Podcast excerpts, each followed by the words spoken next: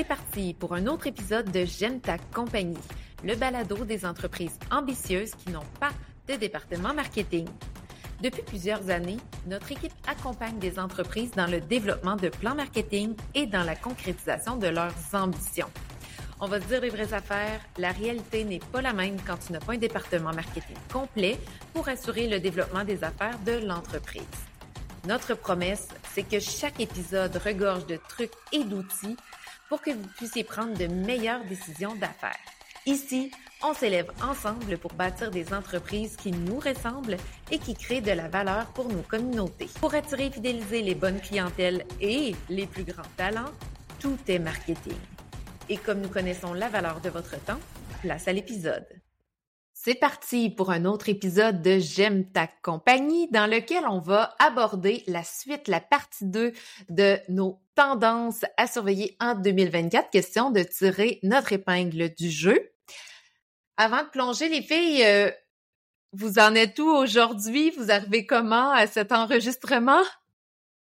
Ben, je propose aux gens d'écouter le numéro 1, c'est la même chose. On est pas mal la même journée. C'est ça. Juste le temps d'aller remplir son verre d'eau et nous revoilà. Alors, en rappel, euh, nous avions parlé la semaine passée de modernisation des pratiques GRH, d'une marque forte, de euh, la possible fermeture d'entreprises et d'organisations, euh, de la donnée en provenance de premier cycle, soit le first party data, en prioriser les données qui nous sont qu'on a à nous sur lesquelles on a du contrôle et finalement la démocratisation de l'intelligence artificielle sans surprise. Maintenant, partons avec la sixième tendance euh, qu'on voulait apporter à votre attention, c'est que la notoriété se réinvente. La notoriété, on va en parler dans des, épisodes subséquents, c'est qu'est-ce qu'on met en place pour se faire connaître? Souvent, c'est euh, c'est la publicité à laquelle on pense là, quand on est dans une entreprise, mais il y a beaucoup d'autres choses.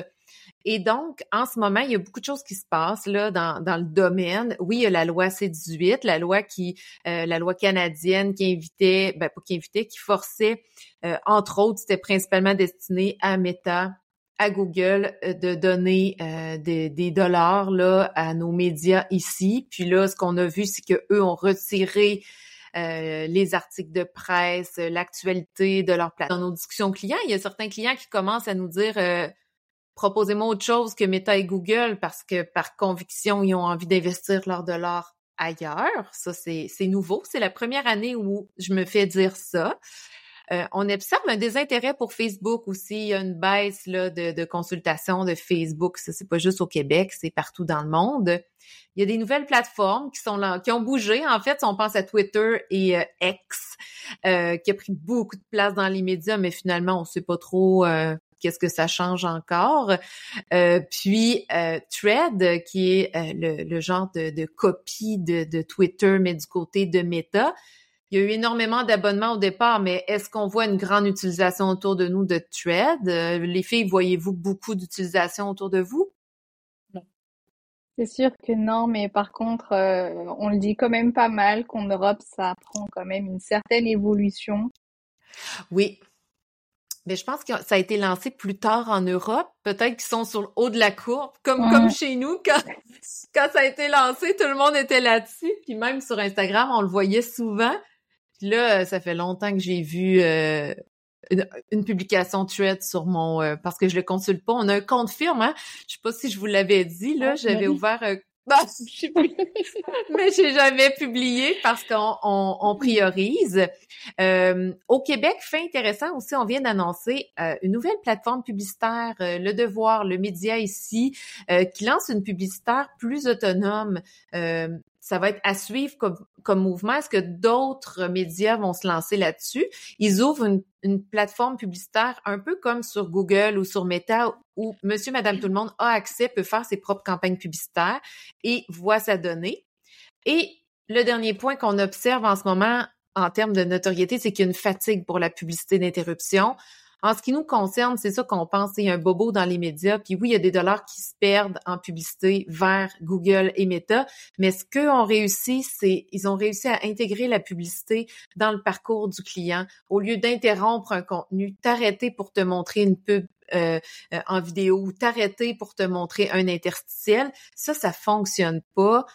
puis non seulement les consommateurs utilisateurs n'ont pas le goût d'être interrompus, mais les acheteurs de publicité n'ont plus envie d'interrompre. Donc ça, il va y avoir beaucoup de mouvements sur comment on fait pour prendre sa place, se faire connaître en 2024. Faut pas que je me trompe. Et en ce qui a trait aux, entreprises qui n'ont pas de département marketing, là, la nuance, puis pourquoi c'est important de se poser ces questions-là, c'est qu'il faut toujours continuer à rayonner, à prendre de la place, mais on n'a pas les moyens de se tromper financièrement. Quand il est le temps de se, faire connaître, on peut pas juste investir des centaines de milliers de dollars dans une campagne de publicité sur le bord des autoroutes en affichage, puis se dire, oups, je me suis trompé. On n'a pas ces budgets-là, on n'a pas ces ressources-là.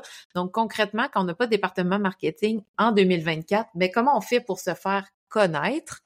Mais d'abord, il y a les réseaux sociaux en organique. Je me suis gardé ce point-là, à l'effet, parce que j'aime beaucoup parler de ce sujet-là de par mon expérience en télévision. Euh, donc, la présence sur les réseaux sociaux en organique, c'est important de ne pas s'éparpiller. Souvent, quand les clients arrivent chez nous pour commencer un plan marketing, ils vont nous donner leur lien vers euh, Facebook, Instagram, LinkedIn, Twitter. Puis là, on va dire, mais pourquoi tu m'envoies Twitter? Ta dernière publication date d'il y a cinq ans. Ah, mais on a un compte. Ben, ça, c'est de l'éparpillement. C'est que vous, en 2024, on vous invite à vraiment vous demander où sont mes clientèles idéales, potentielles, actuelles? Où sont mes employés idéaux euh, actuels, potentiels? Où sont mes bailleurs de fonds, mes partenaires stratégiques actuels, potentiels? Puis dire, je vais choisir d'être présent sur une plateforme là où sont les bonnes personnes, puis investir tant d'argent et énergie sur une plateforme qui va me donner des résultats pour mon entreprise. Alors, arrêtez de vous éparpiller Soyez très stratégique euh, dans vos investissements réseaux sociaux.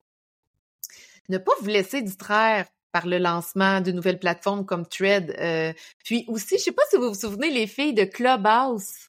J'allais justement dire la même chose.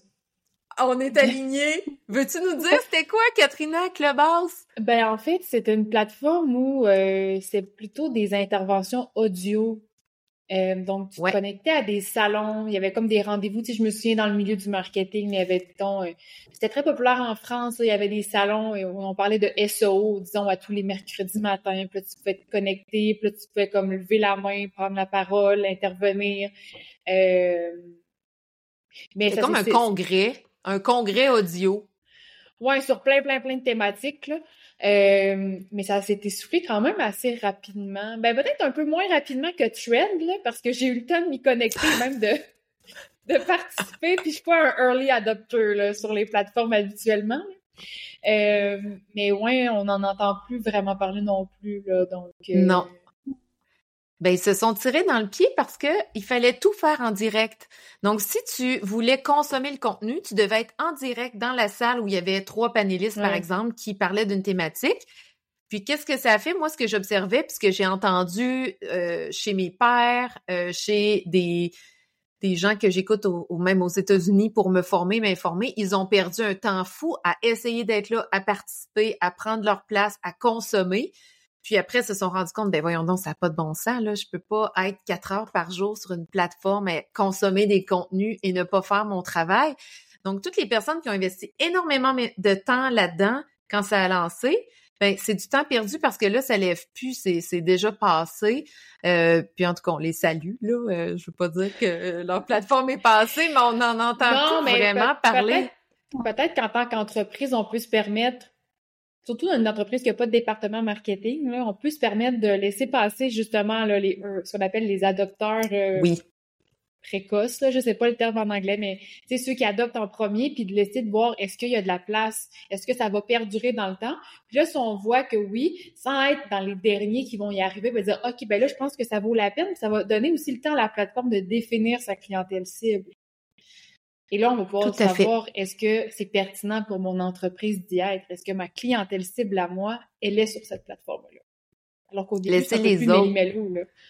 Laisser les autres se, faire les essais et erreurs pour qu'ensuite on puisse apprendre de tout ça puis décider de d'aller de l'avant parce que c'est clair que quand tu es un early adopter, c'est tout ça c'est des distractions là. Mm-hmm. Parce que le temps de, de tester tout, tester tout ce qui sort, ben ça fait que des fois, tu as investi beaucoup d'énergie sur quelque chose qui va passer finalement. Puis c'est un peu dommage quand tu pas de département marketing parce que tu n'as pas les moyens en temps de, de faire ça.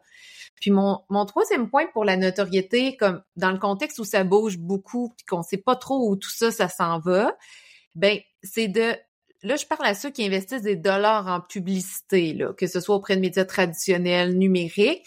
Donc, s'assurer que les créatifs publicitaires incarnent l'unicité de la marque. Souvent, quand nos clients nous arrivent avec Ah, j'ai fait de la radio, écoute mes affaires ou Ah, regarde ce que j'ai mis dans le journal, les créatifs ne, leur font pas gagner de points dans le positionnement, dans, dans se distinguer de la concurrence. Fait que si vous êtes pour mettre de l'argent, investissez dans des créatifs qui vous démarquent, dont on va se, se souvenir. Puis un bon truc pour ça, c'est si je mets le logo d'un concurrent sur ta pub, euh, que ce soit une pub audio, vidéo ou en illustration, en photo, ben si je peux remplacer par le logo du concurrent puis que ça change rien, c'est c'est que ton créatif, il est pas génial. C'est que ton créatif ne représente pas cette unicité-là. Donc, c'est des questions à se poser. Qu'est-ce qui nous rend unique? Est-ce qu'on a un service unique, des personnes euh, uniques qu'on aime? Alors, s'assurer qu'on puisse pas mettre le logo d'un concurrent, c'est un bon truc pour vos créatifs.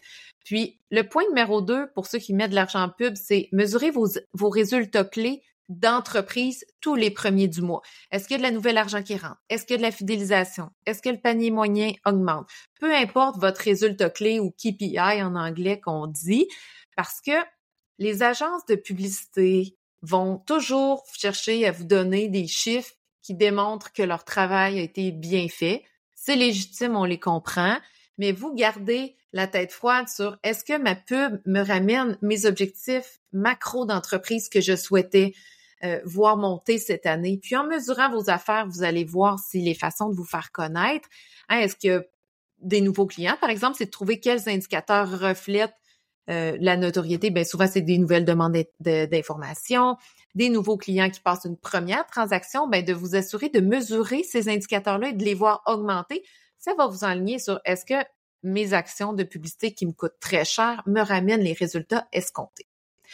Donc, ça conclut le point 6 de la tendance des mouvements là, dans les façons de se faire connaître en notoriété.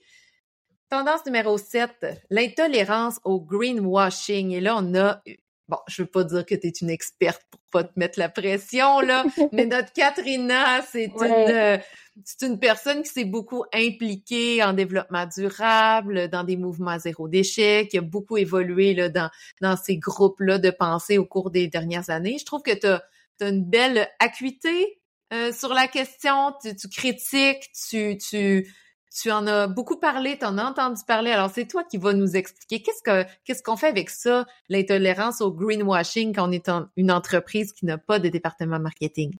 En effet, je, je, pense que je peux dire que je suis un public averti, doublement averti. Oui. Euh, j'aime pas me prononcer comme une spécialiste, mais j'aime me parler comme une personne informée une belle, une belle distinction. Euh, ben, le, le, greenwashing, c'est éco-blanchiment en français. C'est intéressant de le savoir. Là, des fois, si on croise ce mot-là. Euh, donc, en fait, euh, on va faire ça simple, puis la définition pourrait être très, très large. Euh, mais faire du greenwashing, c'est quand une marque va utiliser des arguments dits écolos qui tiennent juste pas la route ou qui sont là juste pour faire beau puis pour vendre. Donc, euh, il n'y a pas vraiment mm. de, de, démarche derrière qui est intègre, qui est éthique ou qui est vraiment euh, qui est senti là, qui vient du qui vient du cœur. Euh, puis en fait là, je pense que pour faire un parallèle pour bien comprendre, parce que tout ce qui est environnement, c'est encore nouveau là, pour certains, puis le public a encore de la difficulté, puis c'est normal à s'y retrouver. Euh, un domaine qu'on connaît peut-être un peu plus, c'est la nutrition. Puis c'est drôle, là, en fin de semaine, j'étais justement devant le rayon là, des, des jus là, au, au super, au, au super, mais au supermarché. Euh, tu sais, genre le Kool-Aid et tout ça. Là, puis je pense que c'était écrit comme riche en vitamine C. Tu sais, ça essaie de nous faire passer ce produit-là comme quelque chose de santé, alors que dans les jus, c'est même pas un jus, là, tu sais, c'est des boissons euh, colorées. Il y a rien de santé là-dedans. Ben, c'est un peu ça aussi, mm. le, greenwashing, c'est de nous mettre de l'avant un argument qui nous fait penser que c'est bon pour l'environnement, mais quand on se met à creuser derrière, ben, ça l'est pas véritablement. Puis en fait, on observe deux choses. C'est qu'il y a des entreprises qui sont sans scrupules, donc qui le font délibérément, donc euh, qui ont mm. peut-être des départements marketing qui font exprès pour mettre de l'avant ces arguments-là, parce qu'on sait aujourd'hui, ça vend. Il y a des gens pour qui c'est des valeurs qui sont importantes, puis on n'est pas tous outillés comme consommateurs, puis même les gens qui le sont, c'est pas facile de départager le vrai du faux dans, dans ce domaine-là. Puis ben, l'inverse de ça, c'est que des entreprises qui vont avoir peur de mettre de l'avant certaines démarches qu'elles font au risque de, euh, de se faire critiquer, de, de se faire accuser peut-être à tort de greenwashing ou euh, il y a, en tout cas, on a de la misère à mettre de l'avant ce qu'on fait, puis euh, ça peut freiner certaines entreprises non seulement à le mettre de l'avant, mais à le faire tout court en se disant mais ça sert à rien, de toute façon, je vais me faire critiquer sur la place publique pour ces gestes-là que je pose, donc il n'y a pas de valeur ajoutée. Euh, mais il reste que malgré tout, c'est important en tant qu'entreprise de se pencher sur ces questions-là. Si on parlait des enjeux économiques, des enjeux politiques, la pénurie de main-d'œuvre, ben, de pas penser au changement climatique, euh, puis à la gestion des déchets, à tout ce qui englobe le développement durable, c'est un peu se mettre la tête dans le sable en 2024. Euh, c'est important, puis on le voit à tous les jours. Là. Donc, en 2024, en entreprise, on devrait pas ne pas parler de développement durable, puis ça inclut l'environnement, là, ça inclut beaucoup de choses de développement durable, mais on devrait, on devrait se questionner sur l'impact de nos choix comme entreprise et l'impact des produits et des services euh, qu'on offre. Euh, puis si je peux me permettre, Katrina, là, tu sais, je veux je veux toujours challenger les gens à arrêter de dire ah il y a des entreprises en développement durable puis il y a les autres. C'est plus vrai ça. Ben en fait moi c'est ça moi je rêve du jour où ça sera plus un argument de position, ça sera plus un, attribut de son positionnement l'environnement parce que ça va être juste naturel.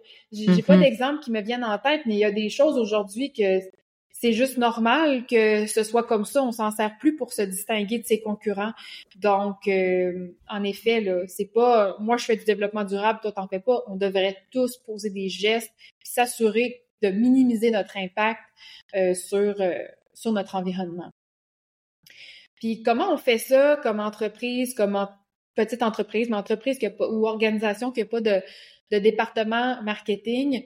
Ben, je pense que c'est d'abord de prendre la décision pour soi, ben pas pour soi, mais soi comme personne, comme entreprise.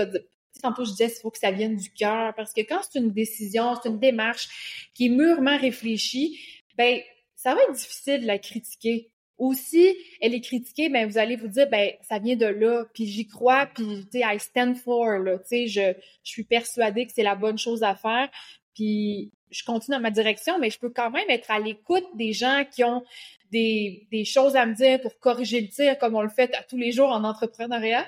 Mais euh, on, on, a une vision, puis c'est là vers euh, où on veut, euh, on veut s'en aller, d'impliquer les gens, puis de s'assurer qu'on le fait pour les bonnes raisons, puis qu'on le fait pas pour vendre plus. On le fait parce que c'est important de le faire, puis que pas le faire, ça se peut juste pas. D'être motivé pour le euh, d'être motivé en ayant en tête le collectif aussi, la collectivité, l'impact de mon organisation dans un tout, dans un collectif, puis de dire moi la trace que je laisse, elle est favorable au collectif et non défavorable à l'évolution du collectif finalement. Ben tu sais qu'est-ce qui va rester derrière moi par la suite là, c'est la mm-hmm. question euh, qu'on doit se poser. Puis euh, on peut s'intéresser aussi aux organisations qui sont là pour nous aider, nous aider là-dedans. C'est sûr que ça peut faire peur de dire, mais je pars par où? Tu sais, c'est comme quelqu'un qui vient nous voir un plan marketing. Je veux, je veux vendre plus. Je veux faire un plan marketing, mais je commence par où? Mais il y a des gens qui sont formés puis des organisations qui existent pour vous aider aussi à faire un plan de transition, un plan de, de, de, de pour, pour, être plus durable dans votre entreprise. Donc, ça suffit d'aller cogner à ces portes-là. Puis, euh, il y a énormément de subventions dans ces domaines-là mm-hmm. aussi. Donc, parce qu'il y a un momentum, ben, ça peut être intéressant aussi de s'y intéresser de cet aspect-là. Donc, ça peut vous aider aussi des fois à mettre en place des nouvelles choses dans votre, dans votre entreprise euh, à moindre coût. On pourra en inviter d'ailleurs dans, dans, le futur, là, dans nos euh, balados, entrevues on va tenter d'identifier des, leaders d'opinion en la matière qui vont pouvoir venir nous outiller puis voir comment une entreprise euh, comme les nôtres euh, peut faire mieux, peut aller chercher de l'aide, du soutien, des conseils, de l'argent pour changer les pratiques puis améliorer surtout les pratiques. Puis, ça peut être... Oui, vas-y, Rouge. Non, moi, c'était juste pour rajouter un petit peu par rapport à tout ce que tu venais de dire, parce que euh, moi, je dois dire que les, les rares fois où je t'ai vu en vrai, genre vraiment en tant que personne, pas euh, juste à travers mon écran puis tout ça. Euh, et faut dire que Katrina, c'est quand même quelqu'un qui m'a beaucoup influencé sur la euh, comment consommer. Puis euh, je vois en fait qu'à travers tout ça, il y a quand même une création de, de valeur autour de la personne parce qu'elle fait les choses de la bonne manière, mais aussi une création de valeur, ben, comme ce que vous disiez tout à l'heure, vraiment autour de la communauté. Donc, euh, donner l'exemple. Ouais. Mm -hmm. C'est pas être parenthèse. Non, mais c'est intéressant ce que tu dis, puis merci. Je suis contente de savoir que je t'influence. Euh, je suis une influenceuse, mais euh... moi, je préfère le terme leader d'opinion, puis on pourrait dire leader mais... de geste aussi. ça, ça, prouve que la critique est pas la bonne option, mais c'est de montrer mm -hmm. l'exemple. Puis tu sais, ça c'est pas toujours facile quand on essaie de faire changer les comportements. Mais l'exemple est selon moi la meilleure des choses, puis de montrer l'impact positif que ça a dans nos vies.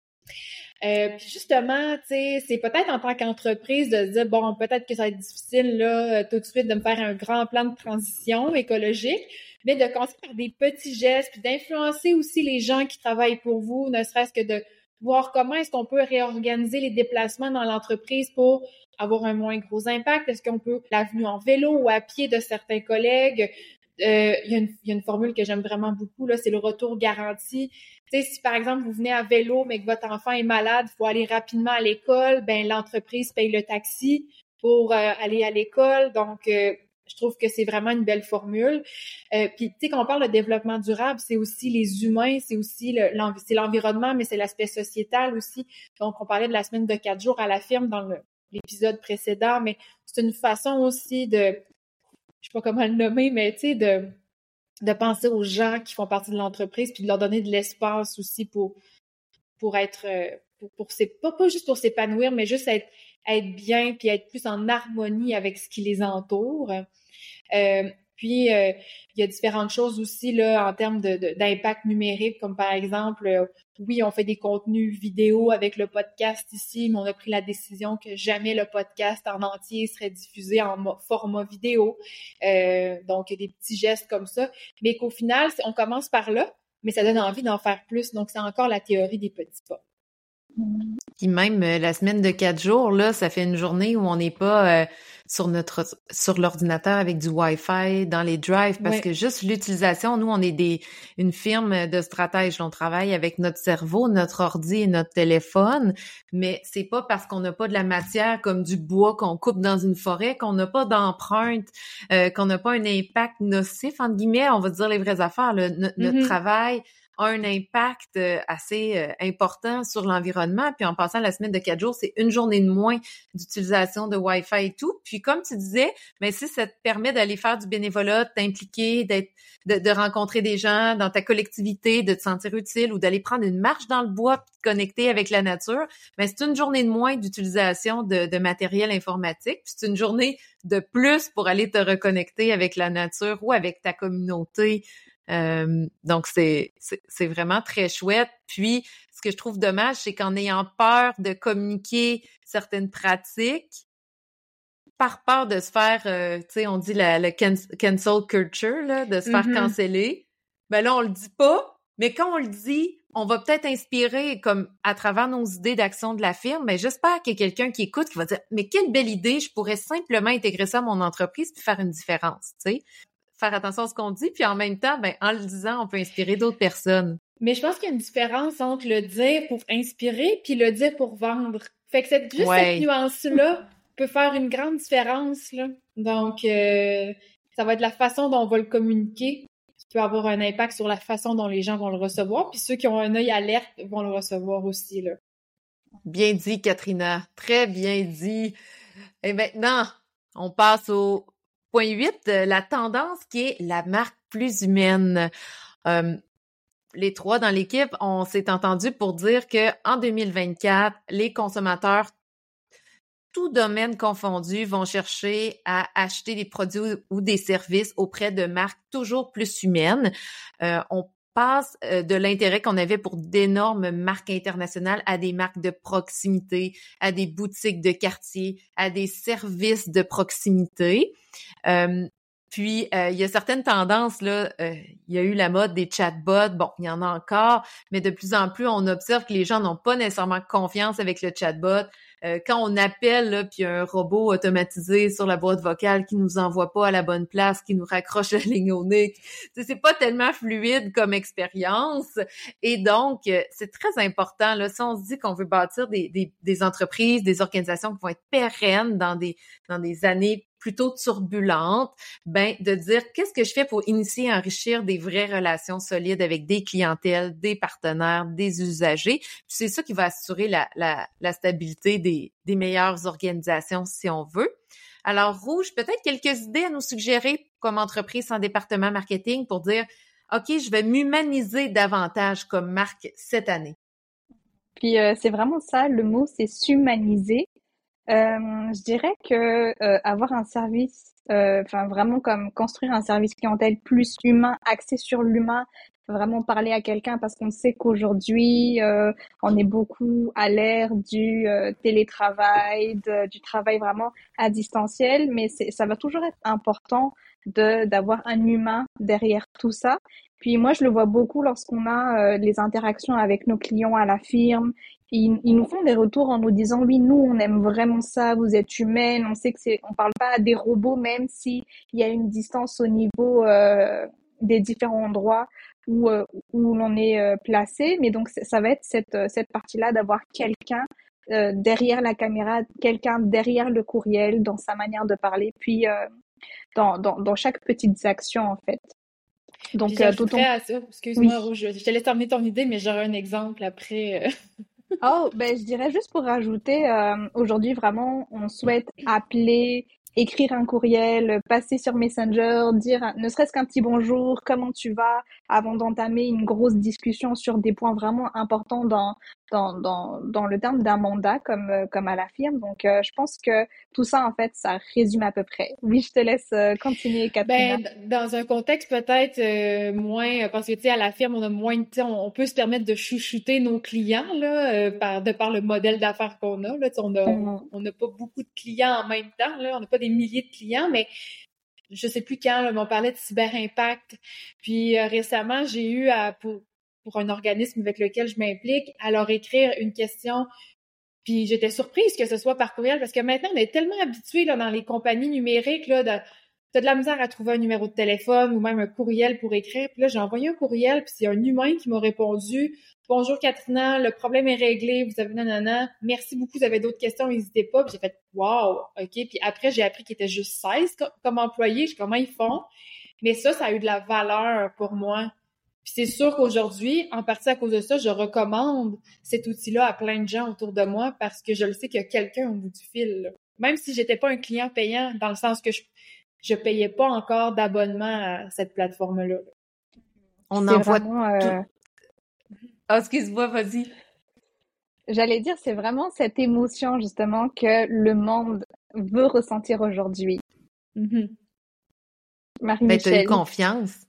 Tu as eu mmh. confiance, Katrina, c'est drôle parce que à travers nos échanges humains avec Cyber Impact par courriel, on a envoyé des clients, on a commencé en guillemets avec certains clients qui nous disaient "Oh wow, quel service."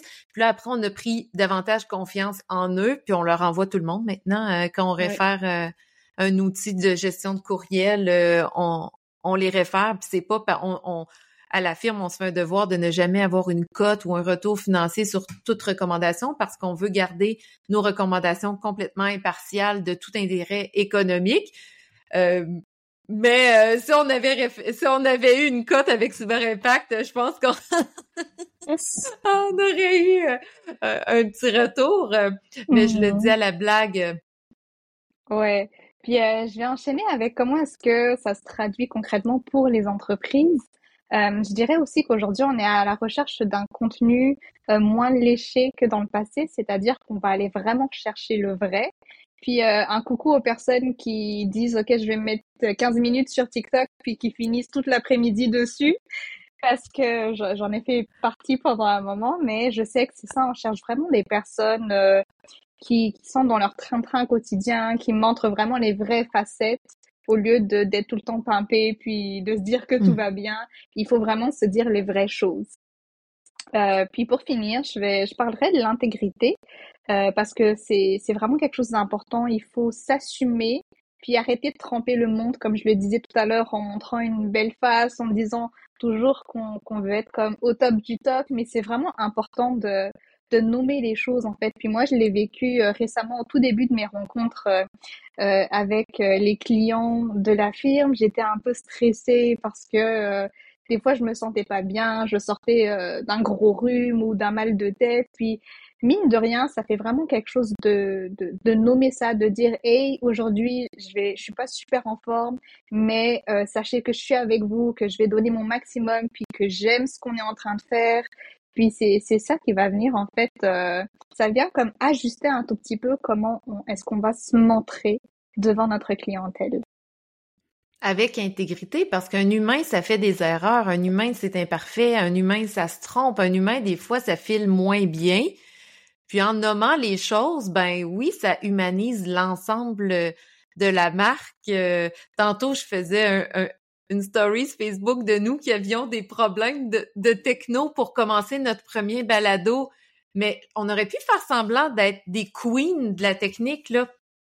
Mais je pense qu'on gagne beaucoup plus à s'humaniser, à dire on essaie quelque chose de nouveau, euh, nos roues en ce moment sont complètement carrées, ça fait chaotique un petit peu, c'est pas fluide, mais euh, on est humaine, puis je pense que c'est euh, les entreprises qui vont être les plus humaines, qui vont davantage attirer, fidéliser du monde, parce qu'on sait, comme tu disais, Rouge, c'est les vraies affaires, c'est ah. les, les vraies choses, il y a pas de...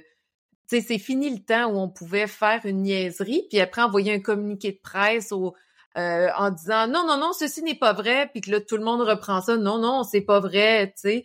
C'est fini ce temps-là. Les gens le savent que c'est un mensonge, là, dans le sens, on en voit passer des fois des gens qui essaient de... En tout cas, il y a eu plusieurs euh, événements dans le passé où des personnalités publiques disaient non, non, non, mais tout le monde le sait que c'est oui. Sois intègre, assume, excuse-toi, passe un autre appel, puis euh, tout le monde est humain et va t'aimer davantage dans l'intégrité. Mm-hmm. Point numéro 9 maintenant. Donc, cette tendance, elle est importante, soit celle de la simplification des entreprises et organisations. Katrina en a parlé dans la partie 1 en disant euh, comment elle m'a recadré et challengé dans mon idée de webinaire en disant non, non, non, non, on va simplifier, ça va être intégré au podcast, on va intégrer à notre carte de Noël, ça va, on va envoyer à tout le monde, ça va lancer le balado. Donc, en arrimant tout ça, ça a simplifié nos efforts pour un maximum d'impact. Puis quand on manque de ressources financières, puis qu'on manque d'employés dans notre équipe, ben il faut écrémer et prioriser ce dans quoi on excelle. Euh, c'est important, comme dans plusieurs autres tendances dont on a parlé, c'est ce qui va faire la différence pour les entreprises qui sortent de la crise plus fort. Et concrètement, c'est moi qui va donner les, les petites idées d'actions à mettre en place pour se simplifier, pour faire plus avec moins, mais d'abord, on va vous envoyer cette fois-ci, au début, on est parti en RH, là, on part en comptabilité. Hein? On va vous inviter à calculer le coût de revient de chaque produit ou service de votre entreprise, puis d'évaluer qu'est-ce qui est pas rentable finalement, puis Trop souvent, on a des clients qui arrivent chez nous qui se rendent compte qu'avec tel ou tel produit ou service, ils n'étaient pas du tout rentables. Puis là, ils décident de laisser aller certains produits parce que ça c'est pas rentable dans le contexte du modèle d'affaires et donc ça sert à rien de mettre de l'argent puis du temps puis de l'énergie là-dedans, ça rapporte pas. Nous à la firme, par exemple, avant on faisait des campagnes de publicité numérique. On n'en fait plus parce qu'on n'était pas modelé pour être efficace là-dedans et donc on n'a jamais arrivé à rentabiliser ce service-là. Oui, il y a des sous qui rentraient dans l'entreprise, mais ça n'a jamais été rentable. À un moment donné, il faut se rendre à l'évidence, il faut laisser aller ce produit, ce service. On réfère à des collègues qui sont meilleurs que nous. On travaille en équipe, puis on se concentre sur la stratégie. Alors nous, ça a été significatif pour nous, ce point-là. On vous recommande c'est tellement important pour simplifier votre business, garder les produits ou services qui sont rentables uniquement. Calculez aussi le coût de renonciation. Souvent, quand on est des entreprises sans département marketing, on peut se disperser sur plusieurs projets spéciaux. On peut avoir une invitation, ah, viens me donner une conférence ou un atelier gratuit, je vais te donner de la visibilité. Puis là, on, finit par dire oui à tout par peur de manquer de quelque chose. Mais attention de calculer le coût de renonciation. Par exemple, nous, à la firme, on a un certain taux horaire qu'on vend des forfaits, des mandats en stratégie marketing. Mais si, par exemple, Katrina et moi, on part toute la semaine à Montréal comme on le fait cet automne, on a calculé le coût de renonciation. Donc, ça coûte pas juste un billet d'autobus, euh, une chambre d'hôtel, des repas, puis les billets d'entrée. Ça coûte aussi l'argent qu'on va pas facturer à quelqu'un parce qu'on n'est pas en train de travailler pour quelqu'un d'autre en stratégie. Donc, le coût de renonciation, c'est le coût de à quoi tu renonces en termes de vente pour investir dans ce projet-là. Alors, il faut considérer l'ensemble qu'on accepte de s'embarquer dans quelque chose parce que si, disons, euh, que de participer à tel projet avec une gang de partenaires, ça te coûte 25 000 finalement en coût de renonciation, mais est-ce que ça vaut 25 000 réellement, oui ou non? Puis peut-être que la réponse va être oui, peut-être que la réponse va être non, mais au moins ça va être clair. Et dernière idée, euh, mieux connaître les intentions de chaque employé et investir dans ceux qui souhaitent apprendre, dans ceux qui souhaitent se réinventer, euh, qui souhaitent optimiser l'entreprise. Euh, on ne sait pas de quoi auront l'air les business dans cinq ans, les responsabilités, les tâches. Ça va vraiment plus vite qu'avant. Et donc, faut investir. Puis moi, j'ai cette chance dans mon équipe. j'ai à mes côtés deux filles qui me challenge, euh, qui osent dire que je suis carrément dans le champ ou que je m'éparpille. Euh, puis, ils m'aident à, garder, quand moi je vois plus clair des fois comme gestionnaire d'entreprise parce que j'ai beaucoup de chapeaux en même temps, ils m'aident à recentrer, à garder ça simple, exactement comme Katrina a fait en ce qui a trait à euh, ce, sujet de balado précis. Mais ça démontre, euh, Marie-Michel, que c'est un travail d'équipe, la simplification, puis ça passe pas seulement par le gestionnaire de l'entreprise.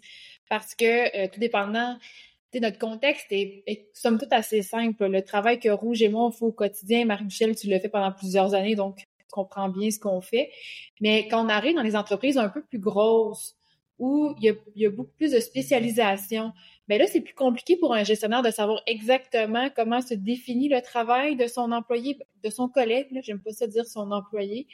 Mais donc, c'est important de le questionner, ce collègue-là, pour savoir comment on pourrait l'aider à, à, se, à simplifier, puis l'entendre aussi. Tu sais, tantôt, on parlait des rencontres one-on-one. Mais est-ce que dans ces rencontres-là, -là, c'est de soulever ces points-là, de dire, toi, est-ce que tu aurais des solutions pour répondre aux enjeux qu'on vit, puis s'aider à simplifier notre travail? Là? Tout à fait. Faut aller chercher l'info, faut l'entendre, puis après on simplifie. Puis même, je dirais, je remonte en haut au contexte de la firme, là, les filles, notre façon de planifier notre stratégie firme entre nous. Euh, on a trois objectifs. Les trois objectifs, c'est trois mots avec des indicateurs de performance. Puis il y a un des mots en ce moment qui est simplification. Alors, comme on a clarifié que c'est vraiment un objectif de développement des affaires que de simplifier la firme, ben évidemment, comme vous avez compris ça, vous voyez comment on le mesure, ben là, vous pouvez apporter aussi euh, de vos idées à tout ça. Fait que oui, tout à fait, il faut aller prendre le pouls, mais il faut, faut définir, faut l'établir auprès de l'équipe. Hey, la gang, on va essayer de simplifier l'entreprise cette année pour passer au travers des, des turbulences, puis essayer de voir c'est quoi le fluff dans lequel on doit couper. Excellent point, mm-hmm. Katrina. Dixième et dernière tendance, les investissements en coaching, en mentorat et en thérapie. Tout ça dans l'optique euh, d'améliorer l'intelligence émotionnelle. En ce moment, on n'en parle pas assez, l'intelligence émotionnelle en entreprise, mais ça a énormément de valeur dans l'épanouissement, dans le bien-être de tout. Alors, Rouge, est-ce que tu veux nous en parler un petit peu? Oui. Euh, ben d'abord, on parle d'investissement en coaching, mentorat, thérapie. Puis le mot investissement, c'est ça qui va être euh, important. Puis c'est important aussi de, de venir appuyer que euh, c'est vraiment les entreprises, en fait, ça va être ça la grosse tendance en plus. C'est vraiment que les entreprises, elles doivent investir dans le bien-être ou encore le mieux-être euh, de, de, de, ses collaborateurs. Donc le mieux-être, ça touche à la santé mentale, euh, puis ça touche euh, que ça soit l'équipe dirigeante ou que ça soit euh, les équipes en dessous. c'est, c'est, ça, ça va être important, puis ça va être une grosse tendance de définir un format de coaching, de mentorat, de une thérapie vraiment en fonction des besoins de, de tout un chacun. Donc on se demande, ouais, pourquoi c'est important? Pourquoi est-ce que je vais aller investir une pièce dans une formation pour un collègue? Enfin, tout simplement parce que l'idée, euh, c'est qu'on comprend que chaque membre de l'équipe, enfin, il doit se sentir bien. Il doit sentir qu'il y a une évolution euh, sur son plan, sur le plan personnel, mais aussi professionnel. Et nous, notamment à la firme, on a euh, des rencontres de plan de carrière. Puis, euh, en fait, tout ça, c'est c'est quelque chose qui va nous permettre de de mieux avancer. Puis, ça apporte vraiment des des plus plus plus plus pour l'entreprise. Et même si c'est un investissement qui n'est pas tangible à court terme, à long terme, c'est quelque chose qu'on va voir beaucoup. Donc euh, euh, ça, c'est un premier point. Puis en termes d'énergie au sein de l'équipe, il y a quand même une énergie qui est contagieuse. Si moi j'ai reçu euh, un mentorat, puis que je, je le partage à, à, des collègues, etc., il y a comme une énergie qui va se dire, OK, hey, t'as appris ça, puis à, à travers toi, j'ai appris ça, puis OK, on va essayer de monter un cran, un cran, un cran à chaque fois, puis c'est ça qui fait qu'on va plus vite, mais en même temps qu'on va plus loin ensemble. Euh, puis concrètement, pour les entreprises euh, qui n'ont pas de département marketing, comment ça se présente? Comment est-ce qu'on peut traduire ça? Ben, on va commencer par mettre en place et, et traduire des objectifs. Puis, qui dit objectif dit indicateur de performance pour pouvoir les mesurer. Donc, euh, ça va être des objectifs qui sera visibles par toute l'équipe. Puis, euh, il, y avoir, il va y avoir bien évidemment une performance plus individuelle, puis une performance plus globale avec l'équipe en elle-même. Ensuite, ça va être important de euh, discuter avec chaque membre. Euh, puis on l'a dit euh, tantôt dans, dans, nos échanges, chacun va avoir un besoin de soutien personnalisé par rapport à ce que lui vit. Puis on parle beaucoup d'intelligence émotionnelle petit à petit aussi. Donc ça, c'est afin que tout un chacun puisse développer son leadership individuel. C'est comme ça, encore une fois, que euh, on mène la performance organisationnelle dans, dans sa globalité. Euh, je dirais aussi que euh, intégrer les investissements par rapport au budget prévisionnel de l'entreprise, c'est ça qui va assurer de vendre pour financer ces investissements. Et pour finir, je dirais que c'est important d'assurer un suivi, ok, pas juste faire du mentorat une fois puis euh, c'est fini, mais d'assurer de faire un suivi derrière, de demander ok la satisfaction autour de ça, puis euh, de revoir les, les indicateurs qu'on s'était placés au tout début. Puis euh, je pense que pour illustrer tout ça, je vais parler moi de mon expérience au sein de la firme parce que quand je suis arrivée, je pense, euh, à ma période de, de, probation, j'en avais parlé avec Marie-Michel. Je lui disais, et moi, je, je, veux du mentorat parce que j'ai, j'ai envie d'aller plus loin dans ce que, dans ce que je fais. Puis, euh, c'est, j'ai envie, en fait, qu'on partage une expérience euh, d'autres personnes. Puis j'ai envie de me sentir plus soutenue et encouragée parce que c'est ça qui, qui, en tout cas, c'est une grosse partie du mieux-être d'une personne. Et euh, ça permet aussi d'avoir une perspective euh, externe, je dirais, puis un apprentissage continu. Euh, parce que ça, moi, l'apprentissage, c'est, je trouve, c'est un gros bloc, en tout cas, qui, qui fait partie de ma vie. Donc, je pense que tout ça, en fait, c'est une roue qui va permettre à la personne de grandir, mais aussi à l'entreprise, à l'organisation de grandir. Rouge, tu parlais, je me disais, c'est sûr qu'il y a des gens qui vont dire pourquoi j'investirais, on a nommé le mot thérapie pour mes employés, tu sais, moi, mais c'est parce que c'est payant pour tout le monde, puis pas juste payant en termes monétaires, mais tu sais, quand on est bien dans ce qu'on fait, puis qu'on est bien, je, je me souviens pas le nom, puis je l'ai pas écouté, mais il y avait une série sur, je pense c'est sur Apple TV dans les dernières années où c'était comme les, les humains, en fait, quand ils arrivaient au travail, ils oubliaient complètement ce qui s'était passé à la maison, puis vice-versa. Ça n'existe pas, ça, c'est impossible. Fait que si on fait en sorte que nos employés vivent dans des contextes harmonieux à la maison, ben nécessairement, ils vont arriver dans des meilleures dispositions, dans un meilleur état d'esprit au travail, puis vice-versa. Donc, euh, c'est sûr, ça en vaut la chandelle. Comme gestionnaire, il y a une forme de soutien là-dedans. Euh, dans le sens où, euh, tu sais, la thérapie, euh, moi, je suis plus vieille que vous, les filles, là, ça, va faire 20 ans que je, je suis sur le marché du travail. Et j'irais jusqu'à dire, j'ai vécu des, des drames dans les vies de mes collègues, là, des collègues qui, quand ils étaient mes collègues, ils ont vécu des drames innommables.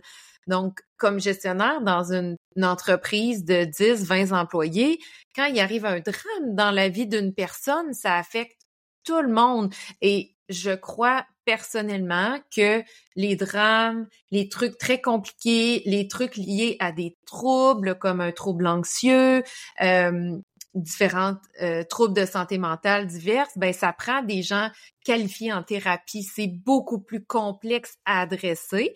Puis en contrepartie, dans le côté peut-être plus léger, comme ce que j'aspire avec vous cette année en investissant en coaching, c'est de dire, OK, on, on monte les objectifs de façon élevée. Je sais qu'on va toutes les trois sortir de notre zone de confort, mais je veux pas vous laisser toute seule là-dedans. Je veux que vous soyez outillés, soutenus pour pouvoir allier toutes les sphères de votre vie. Puis comme dit Katrina, euh, puis Rouge, tu disais aussi le mieux-être, sais, arriver à, oui, s'investir davantage, mais toujours être mieux, puis améliorer sa qualité de vie aussi. Fait qu'il y a peut-être la part des choses à faire. Puis comme gestionnaire, on sait jamais de quoi demain est fait. Euh, puis ça se peut qu'on accompagne des collègues dans des crises de vie là qui sont pas mm-hmm. faciles. euh, puis c'est de, de, penser, on revient au mot considération, euh, de penser considérer les humains c'est ça va être la clé du développement des affaires. C'est pour ça que c'est notre dernier point dans les tendances en 2024, c'est que les gestionnaires vont devoir s'intéresser à accompagner leurs collègues en développement d'intelligence émotionnelle dans quand la vie va bien, qu'on veut juste aller mieux encore, et quand la vie va moins bien, qu'on a des choses à adresser nécessairement pas évidentes, puis qu'on doit s'entourer pour le faire. Ben merci les filles pour euh, cette super discussion en deux parties. C'était un gros morceau. Euh, tous les débuts d'année, on se donne l'objectif de, de faire notre épisode de tendance. Alors en rappel, en premier, on a nommé la modernisation des pratiques GRH. En deux, la marque forte. En trois, il y aura de la fermeture, soit d'entreprise ou d'organisation. En quatre, euh, le first party data. En cinq, la démocratisation de l'intelligence artificielle. En six, la notoriété qui se réinvente. Et attention, quel résultat ça donne euh, pour pas vous faire prendre. En sept, intolérance au greenwashing, comment on fait pour s'en sortir là-dedans, mais faire notre part. En huit, des marques plus humaines. En neuf, une simplification des entreprises et des organisations et en 10, des investissements en coaching, en mentorat, en thérapie pour outiller nos collègues en intelligence émotionnelle. Et comme disait Rouge, c'est de l'énergie. On arrive à la table avec une certaine énergie, on va contaminer les autres. Alors, dans les années à venir, il y aura des hauts et des bas, comme on l'a connu dans les cinq dernières années. Aussi bien apporter une énergie chaleureuse et euh, pétillante autour de la table et d'être contagieux dans le bon sens du terme.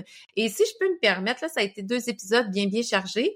Euh, J'inviterais nos auditeurs à dormir là-dessus, puis à revenir. On aura évidemment un billet de blog qui va tout résumer ça, des notes d'épisodes et reconsulter nos différentes propositions dans les semaines à venir, puis vous trouvez une action sur laquelle vous pourriez investir temps, argent et énergie cette année pour mettre toutes les chances de votre côté, puis finir 2024 en force et en beauté.